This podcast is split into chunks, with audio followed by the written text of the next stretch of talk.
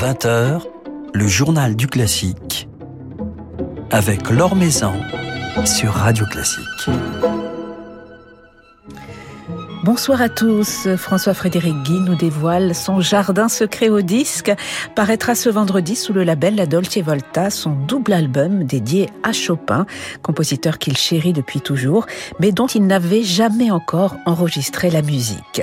Chopin qu'il jouera également en récital demain à Lyon et vendredi à la scène musicale. Il sera à cette occasion à notre micro tout à l'heure. Et puis Thierry Hillerito nous rejoindra pour nous dresser le portrait du jeune clarinettiste Marin Chapoulot à l'affiche du film Divertimento qui sort demain en salle. Avant cela, notre petit tour d'horizon quotidien de l'actualité musicale. L'Opéra national de Paris organise une vente aux enchères en ligne depuis cette semaine, mais aussi le 30 janvier au Palais Garnier avec Sotheby's, et cela afin de financer des projets tournés notamment vers la jeune génération. Alors, un millier de lots particulièrement prestigieux sont ainsi proposés, des pièces d'horlogerie et de joaillerie, des costumes de scène, mais aussi des grands vins ou encore une journée en compagnie du danseur étoile Hugo Marchand. Philippe Gau vous en dit plus dans son article publié sur le site de Radio Classique. Un nouveau directeur a été nommé à la tête de l'Orchestre de chambre de Paris suite au départ de Nicolas Drouin pour l'Opéra Comique.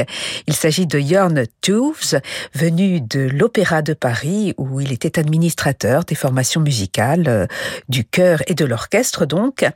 Et parmi ses premières missions, la recherche d'un nouveau directeur musical en remplacement de Lars Vogt qui nous a malheureusement récemment quittés. Christophe Rousset et ses talents lyriques s'installeront au théâtre du Châtelet pour trois concerts, trois concerts dédiés à Schubert, à l'intégrale de ses symphonies. Rendez-vous vendredi 27, dimanche 29 et mardi 31. Une première pour cet orchestre plus habitué au répertoire baroque, mais qui ne cesse d'élargir ses horizons, comme en témoignent plusieurs enregistrements discographiques dédiés à quelques opéras romantiques. On les écoute ici dans une ouverture de Donizetti. Thank you.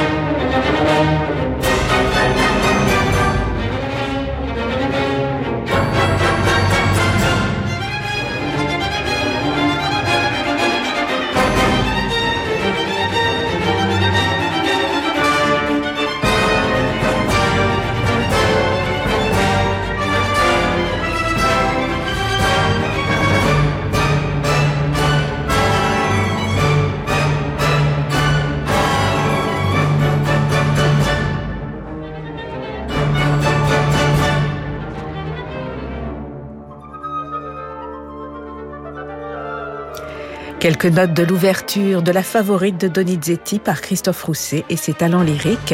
Ils donneront donc l'intégrale des symphonies de Schubert en trois concerts les 27, 29 et 31 janvier au théâtre du Châtelet.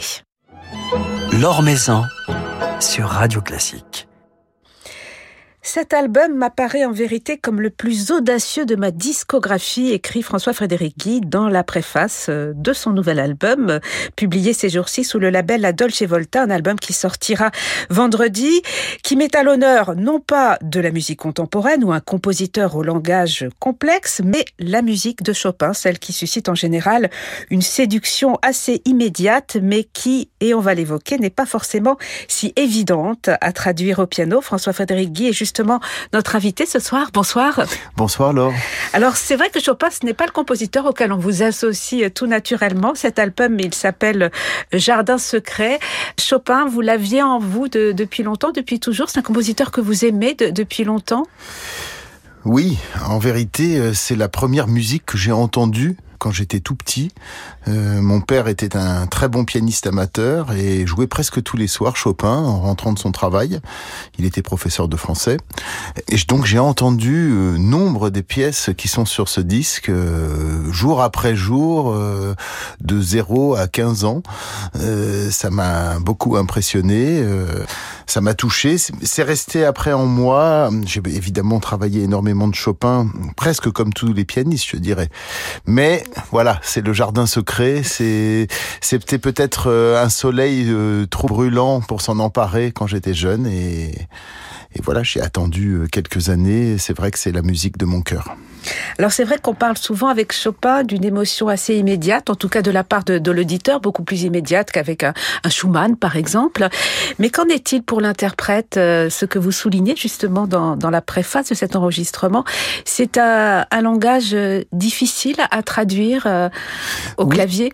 Oui, si on ne veut pas se contenter justement de cette émotion immédiate, mais qui est nécessaire à la musique, parce que quand on entend une, une œuvre, la, voilà, il faut qu'il y ait cette première émotion. Mais bien sûr, euh, comme pour un grand tableau, comme une grande pièce, comme euh, une grande œuvre, ça nécessite d'aller plus loin, aussi bien pour l'auditeur que pour l'interprète d'ailleurs, pour son plus grand plaisir. Et c'est une musique euh, qui est, à mon sens, unique.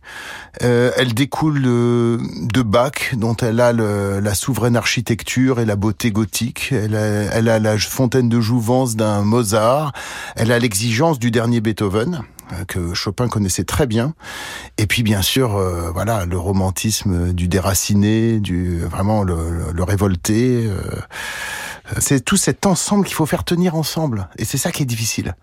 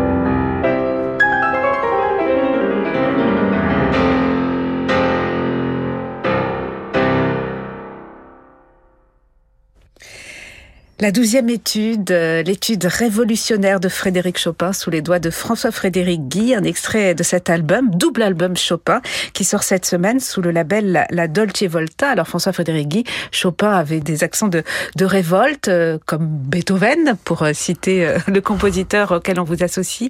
Qu'est-ce qui pourrait les, relier justement? À Beethoven se, se révolter contre euh, sa destinée, contre le sort qui s'était acharné sur lui, et notamment euh, cette surdité qui l'a, qui l'a vraiment euh, handicapé et angoissé au point d'avoir presque voulu se suicider. On le sait au moment du testament d'Heiligenstadt, donc au tournant du 19e siècle. Et puis Chopin, ben voilà, c'était, on l'a dit tout à l'heure, un déraciné, une révolte. il se sentait, il y avait une grande solitude de Chopin. Et bien sûr, on l'associe aussi au salons parisiens, le salon de Pleyel, etc. Mais en fait, il donnait très peu de concerts. Sur une quinzaine d'années, il en a donné euh, quelques dizaines à peine. Et donc, il, se sentait seul. Il y avait cette révolte. Euh, il était loin de son pays. Euh, il s'inquiétait beaucoup pour sa famille. Il restait en Pologne. Tout ça, c'est un mélange. et évidemment, ce qu'on disait tout à l'heure, c'est que Chopin a énormément pris dans le dernier Beethoven. Là, on a entendu l'étude révolutionnaire. Toute la, dernière partie de l'étude, la toute fin, la coda, entièrement, quasiment un calque d'une de la dernière page du premier mouvement de l'opus 111 de Beethoven. Ah oui, oui, vraiment, c'est quasiment calqué, mais avec ce, ce cet hommage, c'est un, un respect absolu. C'est pas du tout pour faire un coup, un coup médiatique que Chopin a fait ça. Non, non, c'est l'hommage euh, secret. Lui qui disait ne pas trop goûter la rigueur et le côté un petit peu rigide de Beethoven, mais en fait, il s'en est inspiré énormément. Alors c'est un double album que vous avez consacré à Chopin, François-Frédéric Guy, donc avec un large programme qui met en avant à la fois des nocturnes, des études, des ballades, des valses, une sonate, euh, la troisième, donc des expressions très différentes, beaucoup de petites formes, mais également une grande forme. Avec la, sonate, tous les aspects de, de Chopin vous touchent, euh, vous parlent.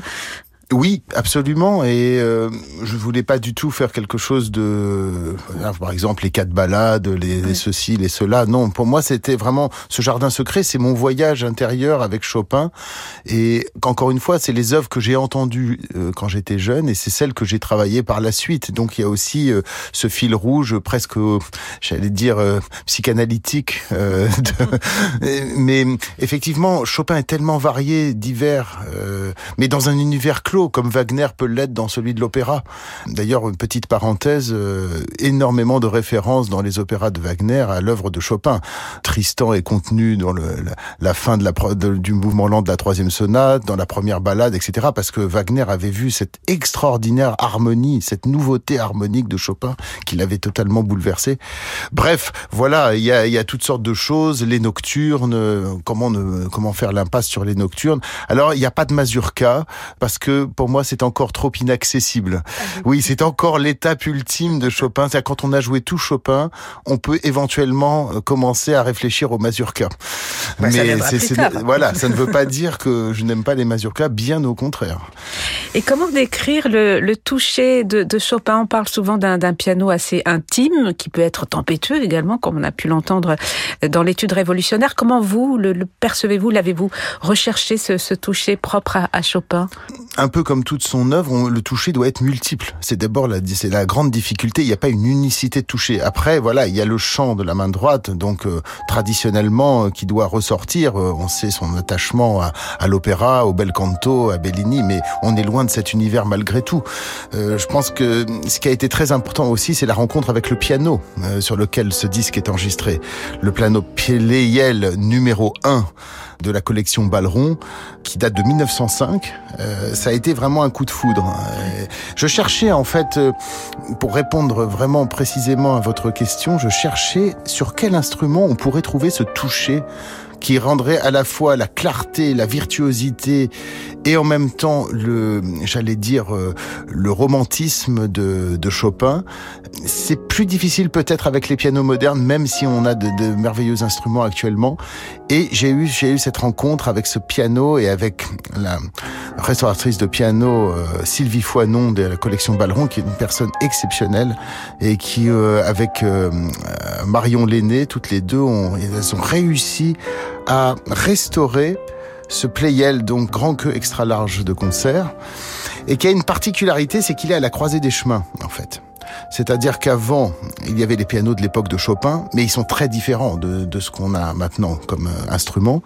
Et puis après, il y a eu les pianos modernes. Et je dirais que ce piano Pleyel, c'est un petit peu ce que Chopin aurait pu rêver comme développement ultime des pianos Pleyel qu'il a adoré à son époque, mais qui, à mon sens, n'était pas encore totalement abouti. Voilà. Et puis c'est un, un, piano, ce, ce, piano de la collection Baléron, qui a fait l'objet de, de, de, centaines d'heures de, de, restauration ah oui, oui. pour aboutir à ah ces résultats extraordinaires. C'est un véritable miracle euh, comme instrument, euh, vraiment.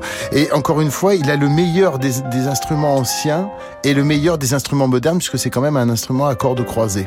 Il préfigure ce que les instruments modernes, mais en même temps, il garde toute l'âme des pianos anciens. Et c'était, c'est vraiment, j'allais dire, la, la quadrature du cercle qui est résolue avec ce piano.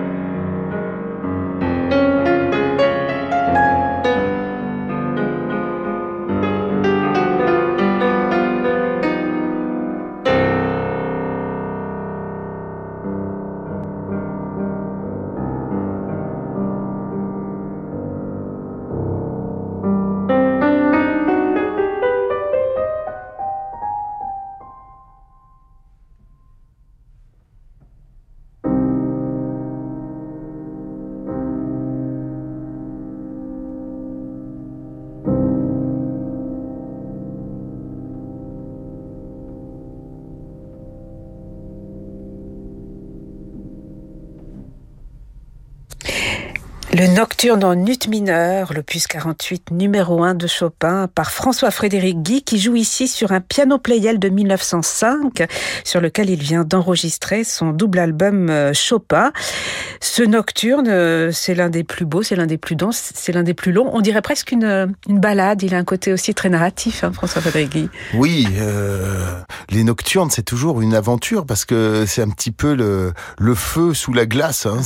Au début, voilà, c'est souvent très solennel, lent, posé, très chantant, mais et puis tout d'un coup, il y a une espèce de, de, de révolte, de rage qui arrive, et c'est le cas dans ce, cette immense nocturne.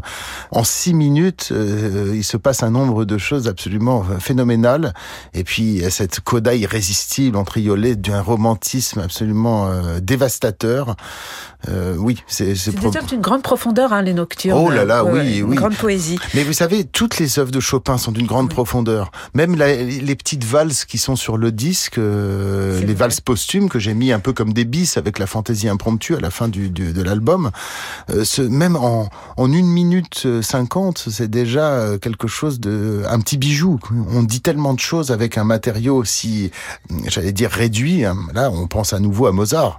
Cette capacité de, de, de dire des, les choses essentielles avec un, un minimum de matériel.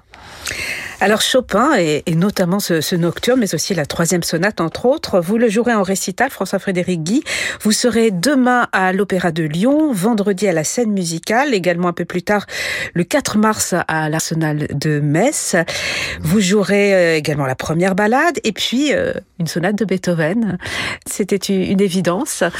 Alors d'abord, je précise que à la scène musicale et à l'Arsenal, nous aurons la chance d'avoir le Playel sur scène. Ah oui, avec Donc le, le, Playel du disque de la collection Baléon. Absolument, ouais. qui est mis à notre disposition. Qui est un très bel instrument d'ailleurs visuellement ah, aussi. mais hein. c'est un joyau parce que on en, bon, on en parlera, plus, on en parlera plus tard. Mais en tout cas, oui, pour revenir à Beethoven et Chopin, ça m'a paru évident. Je l'ai dit tout à l'heure, Chopin connaissait très très bien le dernier Beethoven et il y a un nombre de passerelles entre les dernières sonates de Beethoven et les œuvres de Chopin et notamment celles qui sont, j'allais dire, d'une structure plus classique comme la troisième sonate, mais qui n'en reste pas moins euh, phénoménale. On a souvent dit que que Chopin n'arrivait pas à maîtriser les grandes formes, qu'il était plus à l'aise dans les petites formes, les nocturnes, euh, les études, les valses, etc. Mais quand on voit euh, d'abord la sonate funèbre, puis plus tard euh, la troisième sonate, on est, on ne peut être que ébahi par la maîtrise absolue de, la grande forme de la part de Chopin. Et donc ça m'a paru évident de réunir la, la, sonate en si mineur et l'opus 111 dans un concert. Il y a une continuité, il y a un hommage, et puis il y a une quintessence chez Chopin. Voilà, donc Chopin que vous jouez en concert avec Beethoven, ce sera demain à Lyon, vendredi à la scène musicale, le 4 mars à l'Arsenal de Metz, ce magnifique album qui sort vendredi sous le label La Dolce Volta et qui sera la semaine prochaine trophée Radio Classique, donc on n'a pas fini d'en profiter et on s'en réjouit sur notre antenne. Beethoven, euh, vous y reviendrez un petit peu plus tard, François Federici, notamment à Gavo avec euh, Franck Ferrand, Mais oui. dans le cadre d'une soirée spéciale. Absolument, je suis ravi euh, de ce projet. Euh, et bien sûr, Beethoven, on y revient toujours.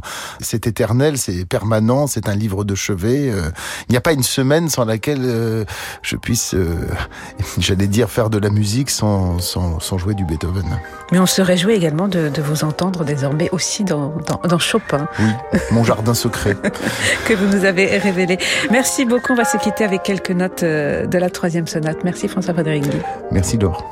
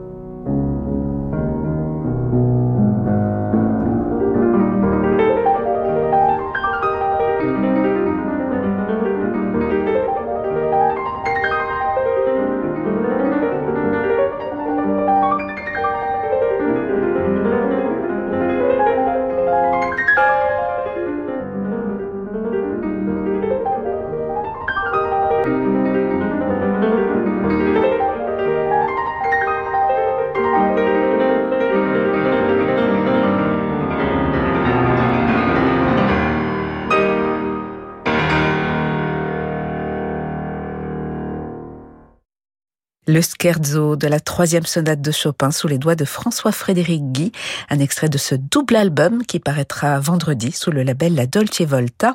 François-Frédéric Guy en récital donc demain à l'Opéra de Lyon, vendredi à la scène musicale et en mars à l'Arsenal de Metz. Un autre rendez-vous à noter, le 16 mai, il sera à la salle Gaveau avec Franck Ferrand pour évoquer Beethoven. Nouvelle génération de Thierry Lériteau avec le Figaro. Bonsoir Thierry. Bonsoir là. Alors ce soir un musicien que l'on avait découvert derrière le petit écran et que l'on retrouvera dès demain sur le grand. En effet, alors, Marin Chapoutot, alors souvenez-vous, le blondinet de 12 ans, as de la clarinette, qui avait remporté en 2016 la troisième édition de Prodige sur France Télévisions, c'était lui. Il avait été le premier clarinettiste à remporter ce télécrochet, dédié, on le rappelle, hein, au tout jeune pouce de la danse et du classique. Son succès avait fait des émules, puisqu'il avait été suivi cinq ans plus tard par Simon Lopez, vainqueur de la saison 9. Et si l'on parle de lui ce soir, eh bien c'est parce que Marin est à l'affiche d'un long métrage qui sort demain sur les écrans dans toute la France et dont vous allez certainement entendre parler. Divertimento de Marie Castille, Mensonchard. Un titre euh, qui n'est pas sans évoquer, Thierry, le nom d'un certain orchestre de Seine-Saint-Denis. Et oui, évidemment, l'orchestre Divertimento, donc fondé à l'aube des années 2000 par la chef Zaya Ziouani avec la complicité de sa sœur Fetouma. C'est de leur histoire, évidemment transposée au monde de la fiction, que s'inspire le film.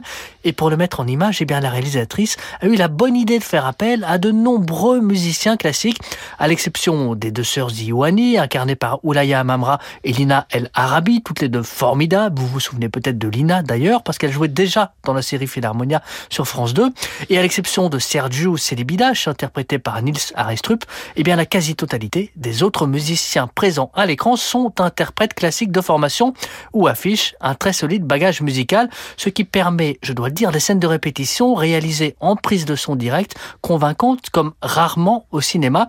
Et parmi ces jeunes musiciens acteurs, on le retrouve tout de go, tiens, Laurent Sirade, le violoncelliste du Quatuor, mais aussi Emmanuel Copé, Adèle Thévenot du duo Thévenot, ou encore Marin, qui depuis 2016 a bien grandi. Et n'a d'ailleurs pas qu'un petit rôle à l'écran. Hein. Eh bien non, je dois dire que sa prestation est d'ailleurs assez bluffante. Il incarne Dylan, tout jeune clarinettiste et pianiste torturé, dont l'histoire touchante est l'un des beaux moments du film et qui va s'improviser accompagnateur de Zaya lors de ses séances d'entraînement de direction. Et on sait à quel point le travail avec des pianistes est important pour les étudiants en direction d'orchestre qui ne peuvent évidemment avoir tout le temps accès à un orchestre pour travailler. Et il faut dire que si l'on a découvert Marin comme clarinettiste, le piano ne lui est pas étranger. Eh bien non, il l'a souvent répété, le jeune Tourangeau est originaire d'une famille de musiciens professionnels particulièrement prolifique. Sa maman est professeure de piano au conservatoire de Tours. Son grand frère Melville, dont vous avez sans doute entendu parler parce qu'il fait partie de la promo Ravel de l'Académie Jarouski, est un jeune pianiste professionnel à l'avenir des plus prometteurs. Sa sœur Perrine est flûtiste, elle aussi, et dirige le festival Syrinx en Touraine. Et puis il a encore un petit frère qui lui fait de la trompette. C'est donc peut dire que la musique est chez lui une seconde nature, même si celui qui vient d'entamer des études de droit et de philo, figurez-vous, ignore encore s'il fera toute sa vie dans la musique. Une chose est sûre, néanmoins ce n'est sans doute pas la dernière fois qu'on le verra à l'écran.